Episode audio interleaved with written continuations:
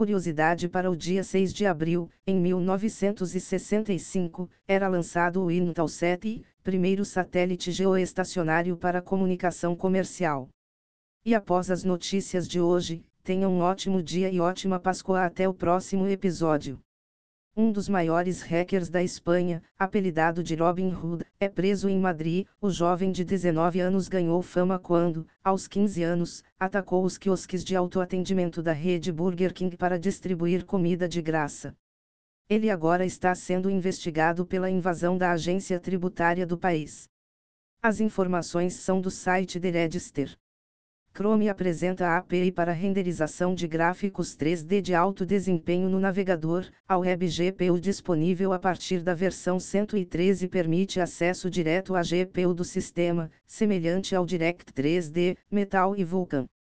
O desenvolvimento foi realizado em conjunto com Apple, Microsoft, Intel e Mozilla. Os navegadores Firefox e Safari também devem implementar a API. As informações são do blog Chrome Developers. Funcionários da Samsung são limitados a fazer perguntas ao chat GPT com no máximo 1024 bytes de dados. O objetivo é conter o vazamento de informações confidenciais após o uso indiscriminado da ferramenta dentro da empresa. Em um dos casos, o projeto completo de um semicondutor em desenvolvimento teria sido enviado ao chat GPT. A OpenAI alerta que tem acesso e pode revisar todas as conversas do sistema. As informações são do site The Register.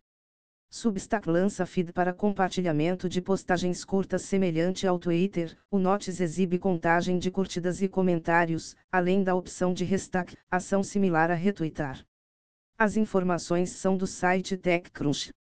China planeja proibir exportações de tecnologias para fabricação de ímãs de terras raras. O país quer assumir controle da cadeia de suprimentos desses componentes cruciais para motores elétricos.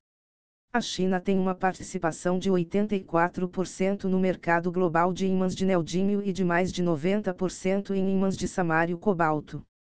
As informações são do The Japan News. Meta apresenta modelo de visão computacional avançado, capaz de isolar e criar máscaras de objetos em imagens e vídeos. O SAM tem aplicações em realidade aumentada, edição de imagens e estudos científicos. O modelo está disponível no repositório Facebook Research/Segmenting no GitHub. As informações são do site Ars Technica.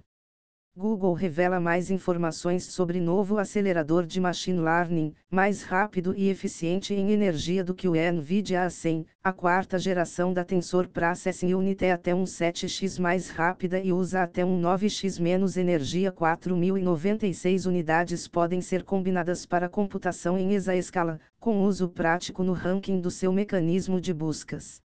As informações são do site The Register.